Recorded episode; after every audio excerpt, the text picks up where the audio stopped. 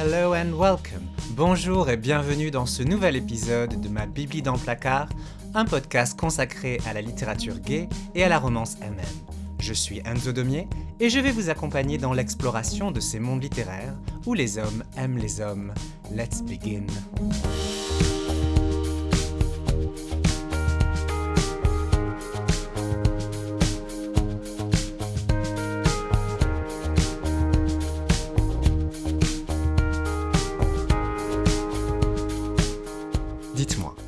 Quel est le signe le plus révélateur selon vous de l'hégémonie culturelle américaine en Europe? La liste est longue, tellement longue que vous peinerez certainement à mettre le doigt sur celui qui représente le mieux cette hégémonie.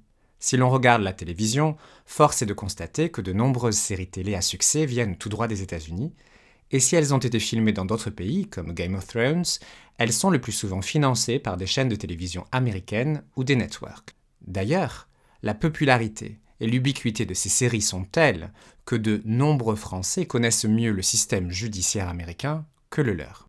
Côté édition, en France, les traductions depuis l'anglais représentaient en 2017-2018 environ 60% des textes étrangers, dont une majorité était évidemment issue de l'anglais américain. Certains genres sont même perçus comme étant anglo-saxons. C'est le cas de la fantasy par exemple, dont la production est de manière écrasante américaine. Toutefois, ce n'est pas à mes yeux le signe le plus révélateur. Je vois le poids de l'hégémonie américaine quand je regarde la production francophone et que je remarque que de nombreux romans populaires ont pour cadre les États-Unis. Ça ne manque jamais de m'étonner, même si le phénomène n'a rien de surprenant. Après tout, comme nos fantasmes, notre imaginaire s'abreuve à la source américaine. Pourquoi ne pas faire des États-Unis le lieu principal de l'action de nos romans? À ce titre, la production MM ne fait d'ailleurs pas exception. En véritable enquêteur du monde littéraire, je suis allé sur les réseaux sociaux et j'ai demandé à ceux et à celles qui écrivaient des histoires avec des personnages gays de m'expliquer les rapports qu'ils entretiennent avec les États-Unis et plus largement les pays étrangers. Et pourquoi certains n'écrivent pas local. Je remercie chaleureusement tous ceux et celles qui ont pris le temps de me répondre car vous avez fourni la matière de ce petit épisode. Si certains auteurs ou autrices fonctionnent à l'instinct, pour ainsi dire, et ne choisissent pas le lieu de l'action car il s'impose de lui-même, d'autres sont conscients de l'ADN du genre dans lequel ils écrivent et choisissent en conséquence de faire évoluer leurs protagonistes dans un paysage américain. C'est le cas par exemple d'H.V. Gabriel avec la série des loups de Riverdance, dont l'action se situe dans la région des North Cascades. Mais c'est aussi le cas de sa nouvelle série de fantaisie urbaine, Magic, publiée elle aussi chez Milady. Les héros, Richard et Kathleen, habitent un San Diego alternatif où humains, magiques et modifiés doivent cohabiter. Pour contraster, ces romances contemporaines, elles, ont lieu en France. Par exemple, Une main dans la mienne, initialement intitulée Journal d'une robe noire, se passe à Nice. Nous avons donc d'un côté un imaginaire fantastique, clairement américain, et de l'autre un imaginaire réaliste et contemporain, pour ainsi dire, qui s'inscrit, lui, dans le local. Pas nécessairement Paris, comme c'est le plus souvent le cas, mais bien une ville de province, celle du coin et celle du cœur. J'aime qu'une romance puisse être aussi un hymne d'amour à sa ville.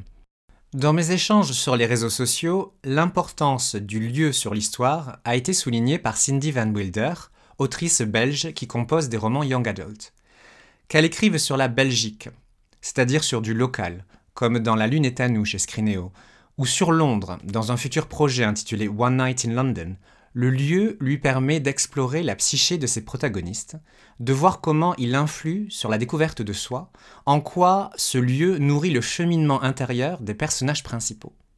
Le choix du lieu ne se fait pas par hasard.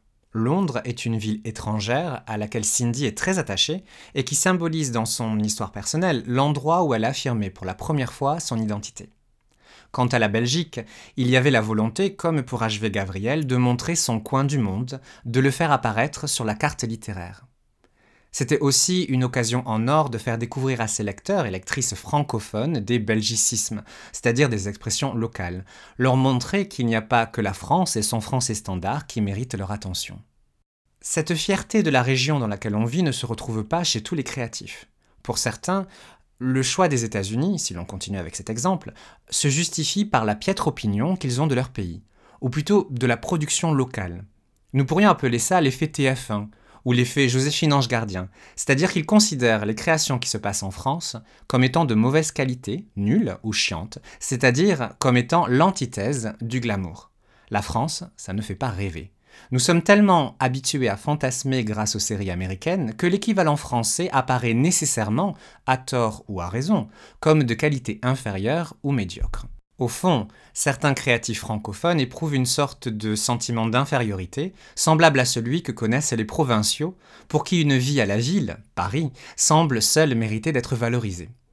Dans notre culture mondialisée, le local apparaît comme une écriture de la périphérie, de la littérature régionale des histoires de terroir. La vie générale que l'on retrouve chez les éditeurs est que ces histoires-là n'intéresseraient personne d'autre que ceux qui vivent dans cette région. Finalement, on retrouve là un argument semblable à celui qui est donné à la littérature LGBT. Elle n'intéresserait que ceux et celles qui sont concernés. Et c'est ainsi que l'on se retrouve avec une littérature centralisée. Si elle se passe en France, elle aura pour cadre Paris. Si elle se passe à l'étranger, il y a de fortes chances qu'elle ait lieu aux États-Unis. Ajoutons à cela que le choix du lieu de l'action est aussi motivé par des raisons économiques. En écrivant du local, on peut courir le risque de ne pas trouver d'éditeur pour commencer, ni par la suite de parvenir à intéresser les lecteurs et les lectrices.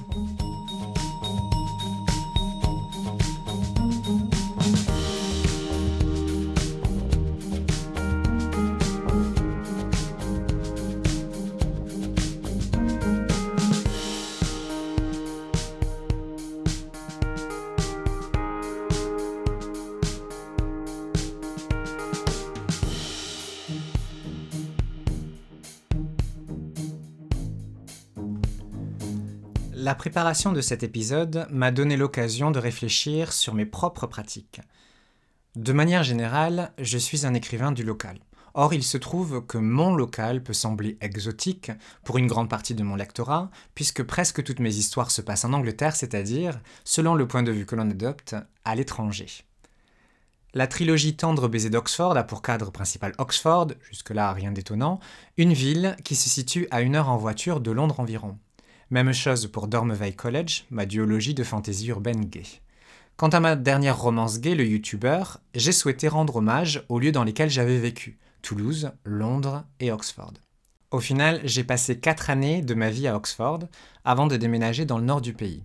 Choisir l'Oxfordshire comme cadre à mes histoires a été un moyen de m'approprier cette région étrangère dans laquelle j'étais venu m'installer après mon long séjour londonien.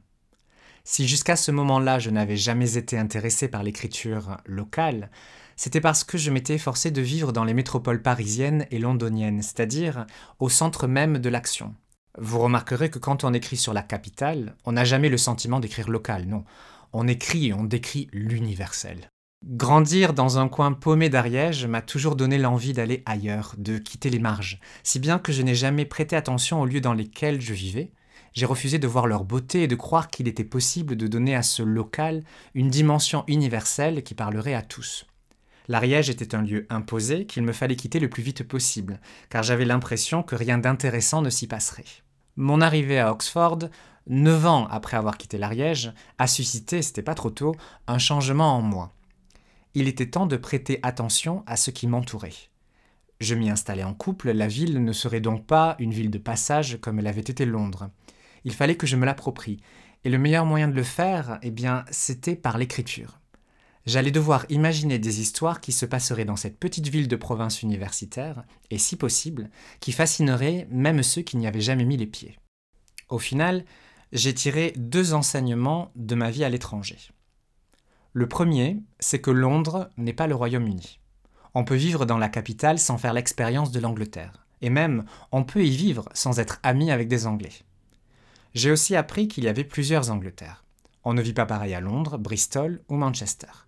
Il y a des identités régionales fortes, tout aussi intéressantes les unes que les autres. On retrouve cette diversité à Londres où finalement le moins intéressant reste le Londres touristique qui n'a pas d'âme, qui a été aseptisé pour plaire aux touristes internationaux. Si vous voulez prendre le pouls du vrai Londres, allez faire un tour au marché de Brixton et vous m'en direz des nouvelles.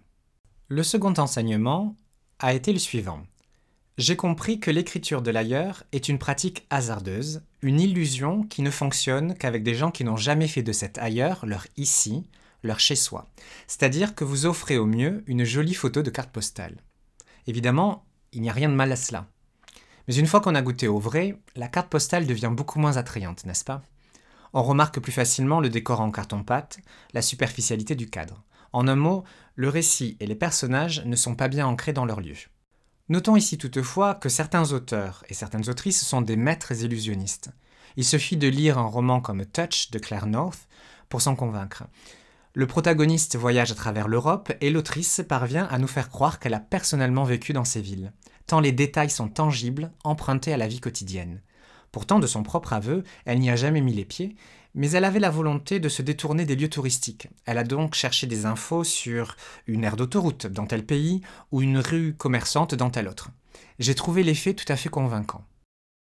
Pour conclure, j'aimerais dire qu'il importe peu au fond que l'on écrive sur l'ailleurs ou que l'on écrive local, tant que le choix du lieu se justifie et qu'on représente celui-ci avec le plus de fidélité possible que ce soit par des recherches poussées, effectuées à distance car on ne peut voyager, ou en allant y vivre plusieurs mois pour faire l'expérience du lieu et de ses habitants, l'essentiel est d'être le plus juste possible et de fortifier chez le lecteur la conviction que l'on sait de quoi on parle. En tant qu'auteur, mais aussi en tant que lecteur, ma préférence va souvent au local, car je suis convaincu que l'universel ne se trouve pas simplement à Paris, Londres ou les États-Unis, ces lieux où les forces centripètes de la littérature nous ramènent toujours mais que l'universel se niche dans ce qu'il y a de plus particulier, de plus unique. Pour toucher le plus de monde, il n'y a parfois pas besoin de choisir les États-Unis comme cadre de son histoire, une romance à Nice ou à Toulouse peut suffire.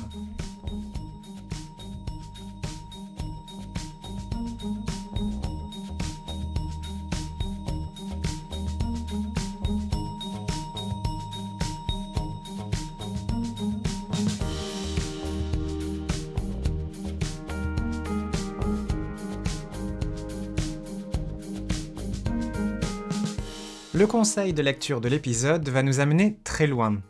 Parfait exemple de l'écriture de l'ailleurs, mais un ailleurs tellement ailleurs que vous n'y avez jamais mis les pieds. The Black Tides of Heaven, de l'auteur singapourien d'expression anglaise Ji Young, est une novella de fantasy publiée en 2017 chez l'éditeur Tor.com. Cette novella et l'univers qu'elle décrit a été un véritable coup de cœur.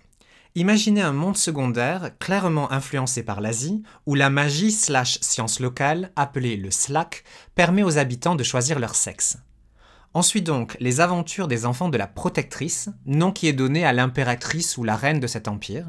Il s'agit de deux jumeaux appelés Mokoya et Akea, et on les suit de l'enfance jusqu'à l'âge adulte. Pendant la première partie du récit, ces jumeaux n'ont donc aucune identité genrée, et ils sont désignés par l'emploi du pronom neutre they. Ce n'est que durant leur adolescence qu'ils vont décider s'ils veulent devenir un garçon ou une fille, je m'abstiendrai de divulgacher les détails. Notons que certains personnages peuvent choisir de demeurer toute leur vie non binaire, ou au contraire, peuvent dès le plus jeune âge, dès qu'ils savent parler par exemple, s'affirmer comme garçon ou fille. C'est certainement là le point le plus original de l'histoire, avec cet univers d'influence asiatique qui est éloigné des clichés de la fantaisie européenne, où tout le monde est blanc et vit dans un Moyen Âge éternel. Là, au contraire, le ton Sora semble être un univers plus proche de la révolution industrielle. The Black Tides of Heaven, les vagues noires du ciel, si on veut euh, les traduire, se concentre sur la destinée de l'un des jumeaux. La seconde novella, publiée simultanément, intitulée The Red Threads of Fortune, euh, Les fils rouges de la fortune, suit l'autre jumeau ou jumelle. J'ai l'habitude d'employer le pronom they en anglais quand je souhaite être le plus inclusif possible. J'étais donc familier de cette valeur neutre où they peut désigner une seule personne et non plusieurs. Cependant, je dois avouer que c'est la première fois que je le voyais employé tout du long sur plusieurs pages pour désigner un protagoniste qui fait partie d'un duo inséparable, que l'on désigne aussi avec le pronom they puisqu'ils sont plusieurs. Cet usage m'a obligé à relire mes phrases plusieurs fois afin de comprendre si Ji Yang parlait d'un seul des jumeaux ou des deux. Le blogueur français Apophis avait déjà noté cela dans son compte-rendu de la novella, donc je n'ai pas été surpris et j'ai pu éviter de nombreux malentendus dès le départ, mais le texte perd un peu de sa clarté dans certains cas. De manière générale, la langue anglaise se prête particulièrement bien à cette neutralité. Le français beaucoup moins. Notre langue nous oblige à choisir un genre très rapidement. L'anglais, au contraire, peut facilement maintenir une ambiguïté que le français ne permet pas puisqu'il s'agit d'une langue latine et non germanique. Si jamais un éditeur francophone décide de publier cette novella, il sera intéressant d'examiner les choix de traduction. Bref, Ji Yang a publié en tout 4 novellas dans l'univers du Tensorite que je vous conseille d'explorer au plus vite si vous lisez en anglais. Vous ne devriez pas être déçu de ce voyage queer. Et voilà, c'est déjà terminé pour cet épisode de ma Bibli dans le placard. Je vous remercie de m'avoir écouté jusqu'au bout. N'hésitez pas à me suivre sur les réseaux sociaux pour être tenu au courant de l'actualité de ce podcast. Je vous dis à dans quelques semaines pour un nouvel épisode. En attendant, n'oubliez pas d'aller lire. Bye bye